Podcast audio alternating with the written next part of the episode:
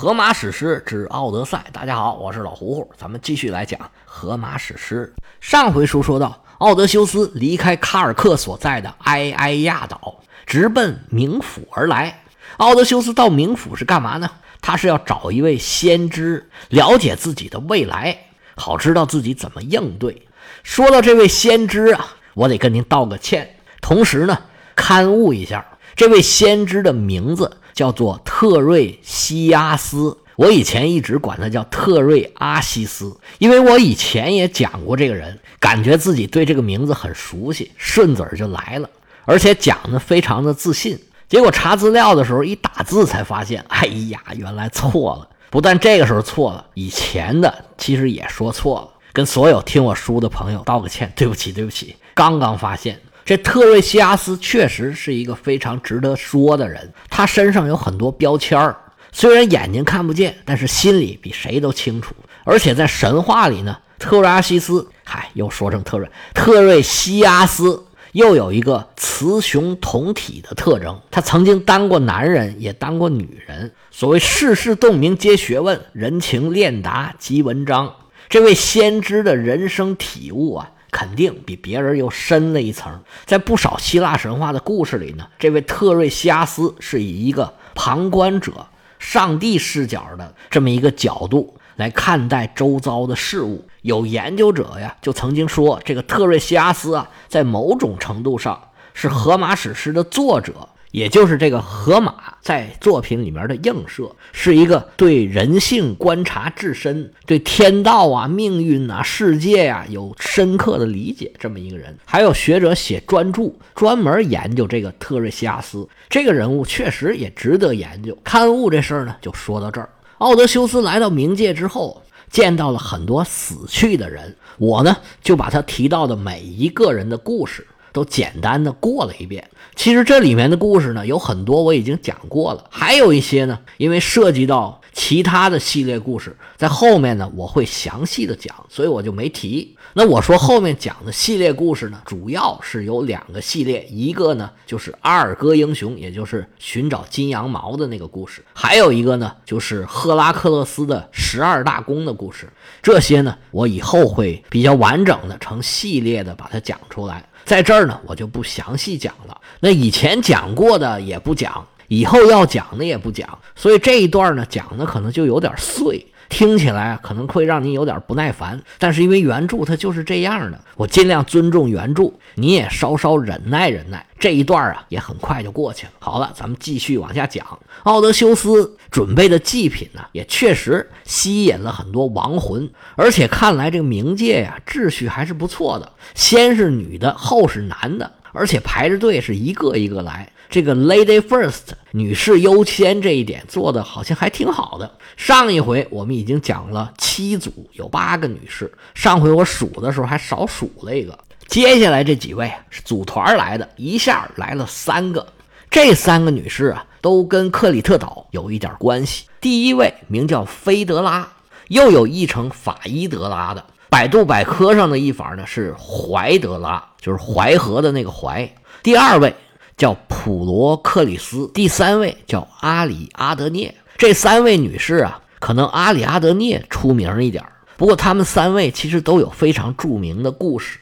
菲德拉和阿里阿德涅都是米诺斯国王的女儿。我们以前讲过克里特岛的国王，他们俩的故事呢，都跟一个人有关系。这个人呢，就是雅典的著名的国王和英雄，叫做特修斯。那既然提到特修斯了。我们就在下回的注解里专门讲一讲特修斯。那阿里阿德涅和菲德拉这两姐妹呢，我们就放在下回讲。今天我们先讲一讲普罗克里斯的故事。这三个女士放在一块儿啊，因为他们都跟克里特岛还有雅典有关系。阿里阿德涅和菲德拉俩人都是克里特岛国王的女儿，后来又跟雅典的国王特修斯发生了联系。怎么联系呢？咱们下回再说。而普罗克里斯呢，正好相反，她是雅典国王的女儿。那她怎么跟克里特岛有关系的呢？咱们慢慢往下说。普罗克里斯是雅典国王厄瑞克透斯的女儿。这厄瑞克透斯女儿可不少。以前我们讲过普罗克涅和菲罗莫拉的故事。就是把自己的儿子杀了，做给他那个父亲吃。然后两姐妹还有普罗克涅的丈夫全都变成了鸟。这两姐妹就是厄瑞克透斯的女儿。我们还讲过，克瑞乌萨生了阿波罗的儿子，等孩子长大以后，在阿波罗神殿认亲的故事。克瑞乌萨也是厄瑞克透斯的女儿，这回又来了一个。这普罗克里斯也是厄瑞克透斯的女儿，那自然也就是雅典的公主了。公主呢，长大以后也是要嫁人的，娶了公主的是一个帅小伙，名字叫做克法罗斯。克法罗斯是工匠之神赫菲斯托斯的儿子，他的母亲是雅典城的建设者科克洛普斯的女儿。不过还有其他版本的说法，咱就不多说了，说多了太乱，你更记不住了。克法罗斯虽然是赫菲斯托斯的儿子，但是他并没有继承他父亲的长相，不但不像他父亲那么丑，反而啊长得是特别的帅。这还不止，他还是一个身强体壮的猎手，打猎的水平啊是全希腊闻名。俩人结婚以后啊，感情那个好啊，恩恩爱爱是蜜里调油，夫唱妇随。生活的非常幸福，但是在希腊神话里边啊，在这种情况下，基本都会碰到反转。克法罗斯长得这么帅，又这么有本事，就被一位女神给盯上了。这位女神呢，是黎明女神厄俄斯。以前咱们讲过，厄俄斯她是很愿意跟人类的这些小伙子多多的联络感情的。克法罗斯满山遍野去打猎去，难免。就被厄俄斯给看上，女神一看这小伙太好了，长得又英俊，这身手又矫健，满山遍野这么一跑，哎呀，这太惹人疼了！不行，我得想个办法啊，把他给拿下。我想个什么办法呢？女神是眉头一皱，计上心来。你不是打猎吗？行，这高明的猎人呢，总是以猎物的形象出现。我今天呢，就勾引勾引你，料你也逃不出老娘的手掌心儿。对，就是这个主意。只见女神厄俄斯啊，是摇身一变，变成了一个火红火红的红狐狸，正出现在克法罗斯的视野里头。这克法罗斯可是个出色的猎人，猎人是眼观六路，耳听八方。眼前出现这么大、这么漂亮一个猎物，一看见他，克法罗斯这猎人的 DNA 可就动了。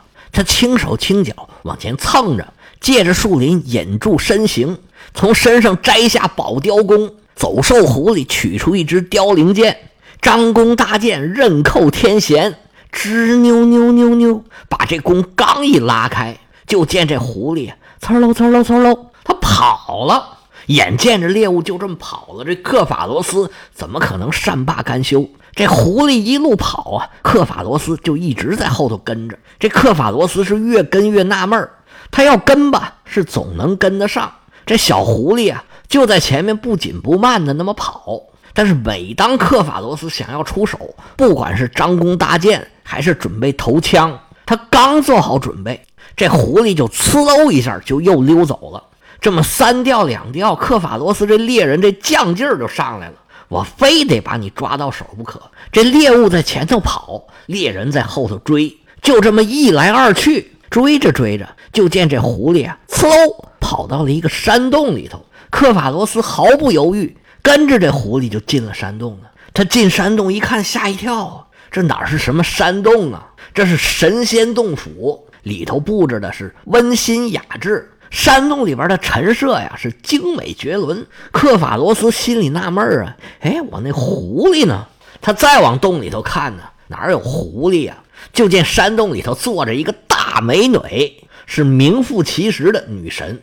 这是谁呀？咱们前面交代过了，正是黎明女神厄俄斯。厄俄斯一看克法罗斯进来了，自己的这个计策呀，算是成功了。说：“小伙子，来吧，咱们同床共枕，共度良宵吧。”克法罗斯说：“你您哪位呀？小姐，您请自重啊，我已是结了婚的人了。”黎明女神是嫣然一笑：“你结不结婚，我不在乎，反正你今天到我手里是跑不了了。”你就忘了你的妻子，以后啊就跟我得了。克法罗斯说：“不不不，那哪成啊？我不能对不起我媳妇儿啊。”厄俄斯说：“我可是女神，你媳妇儿一介凡人，她不能跟我比。尽管女神是百般的讨好，怎奈啊这克法罗斯是心有所属。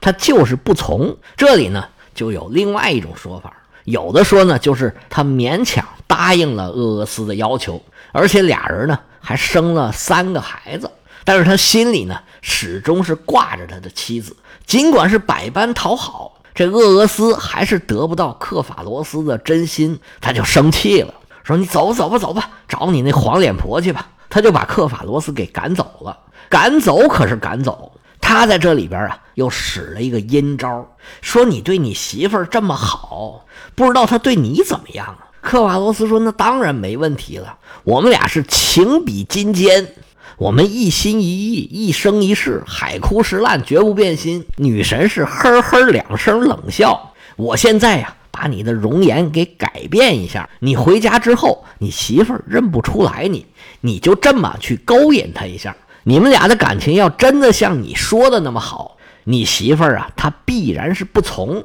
但是她要是愿意跟你的话，这说明啊，你们的感情也没有那么好，也就那么回事儿。所以你今天不愿意跟我呀，必然你会后悔的。当然了，你就这么空口说白话，你妻子可能还不愿意出轨。这么着，说着话呀，女神拿出一串珠宝，说：“你把这个送给他。”看看他还能不能守住自己的贞洁。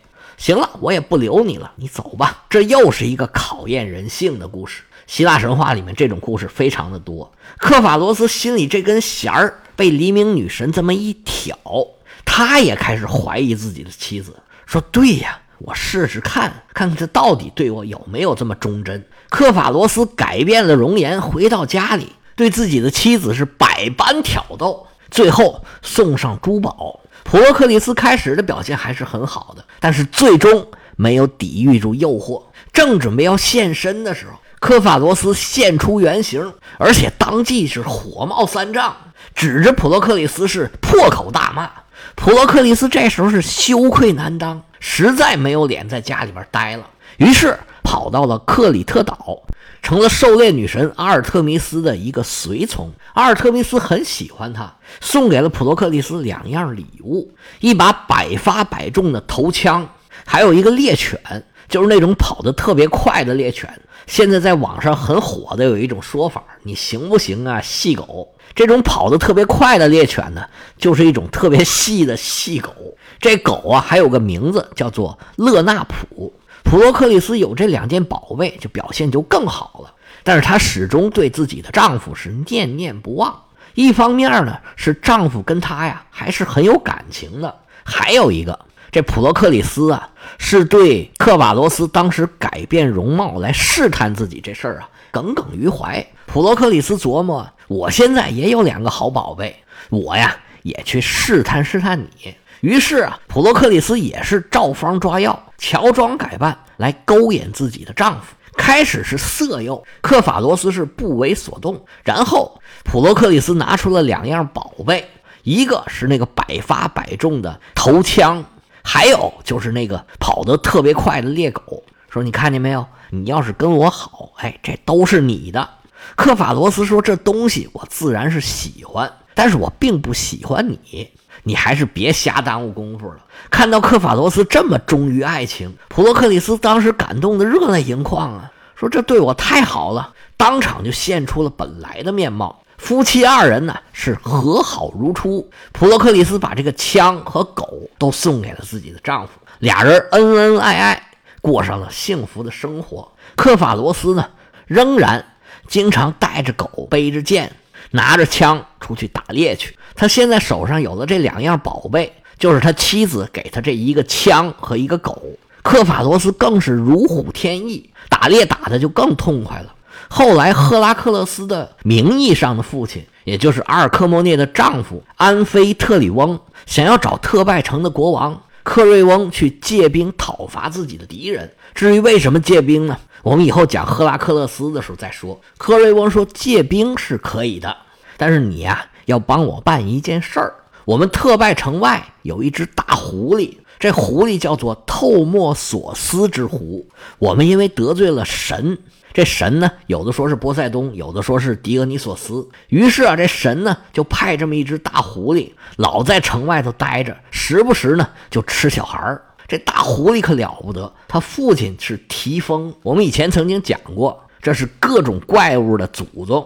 这狐狸啊，谁都打不到。你要是能帮我把这狐狸给抓住，我就借兵给你。安菲特里翁说：“行，我虽然没这个能耐，但是我有一个朋友，他有一个枪，一个狗，两样宝贝，没有他抓不着的猎物。他说的这个朋友就是克法罗斯。于是安菲特里翁就请克法罗斯来帮忙。克法罗斯这个细狗啊，看见这狐狸，立马就来劲了，跟上了弦似的，咵啦咵啦咵啦就开始追。这狐狸也不含糊，我能让你追上吗？结果就拼命往前跑。但是这俩动物跑的实在是太快了，狗也追不上狐狸，狐狸也拉不掉狗，他们就一直在那儿追。后来宙斯实在看不下去了，说：“你别追了，跑得我直心忙。”于是啊，就把这两个动物全都变成了石头。就维持着他们一个追一个跑的这个状态。后来呢，又把它变成天上的两个星座，一个是大犬座，一个是小犬座。科法罗斯这回呀没有狗了，但是他还是那么喜欢打猎，毕竟手里还有一个百发百中的标枪呢。但是夫妻俩这个心结呀，实际上并没有完全的解开。普罗克里斯还是时时的担心丈夫会出轨，于是呢。她就在丈夫出去打猎的时候，有时候就偷偷的跟踪他。这克法罗斯有一个习惯，他打猎不是经常又要跑又要追吗？那就跑了一身的热气，一身的汗。他要休息的时候啊，他就得找个地方去乘凉。那你乘凉就乘凉呗，就别说话了。他不，他每次要躺下睡觉、吹风、乘凉的时候啊，他就说：“来吧，温柔的 Aura，来给我消消火吧。”这 Aura 呢？是微风女神，这意思呢，就是来点凉风给我去去暑气。他这习惯时间长了，就有人知道，也不是谁那么嘴欠，就把这事儿啊告诉了普罗克里斯。普罗克里斯那可就多心了，就找机会暗暗的跟踪自己的丈夫。有一天，科法罗斯打完了猎，又在那儿喊：“哦，温柔的奥拉，来给我消消火吧。”他可没想到。普罗克里斯就在他后头跟着他，把他说的这些话呀听的是一清二楚。当时普罗克里斯就以为自己的丈夫他有了外遇了，心里头是又生气又难过。没想到你这浓眉大眼的也当了叛徒了，越想越憋屈，越想越憋屈，忍不住啊就抽抽搭搭哭了起来。克法罗斯刚刚躺下，刚想睡觉，听见旁边灌木丛里歘啦歘啦的响，还有呜呜的声音。克法罗斯作为一个猎人，当时就激起了自己的条件反射，拿起自己的枪，歘一下就扔过去了。别忘了，这枪啊可是个宝贝，它是百发百中。扔出来之后啊，直取普罗克里斯的心脏。克法罗斯根深进步，来到了且近，才发现原来。自己的这一枪竟然结果了自己妻子的性命。克法罗斯抱着自己的妻子，是呼天抢地，哭的是死去活来。但是这时候再哭啊，早已经为时已晚，只能眼睁睁看着自己最爱的妻子就这么死在自己的怀里。其实这个普罗克里斯的死，还是因为黎明女神最开始给他们俩下的这个诅咒。就是让他们互相猜忌，其实呢，就是让他们互相考验对方的人性。希腊神话里面考验人性的绝大部分都是经受不住考验。其实我们现实生活可能也是这样。克法罗斯和普罗克里斯啊，简直就是一对模范夫妇。他们这个爱情啊，已经非常坚贞了，尤其是这男的对女的。但是最后其实并没有什么很好的结果。西方呢有一个成语。是说像克法罗斯对普罗克里斯一样，来表达丈夫对妻子忠贞不渝的意思。说张三爱李四，就像克法罗斯对普罗克里斯一样，说的就是张三的爱是刻骨铭心、至死不渝、经得住考验的。行了，时间差不多了，今天的故事咱们就讲到这儿，下回咱们来讲特修斯，下回再见。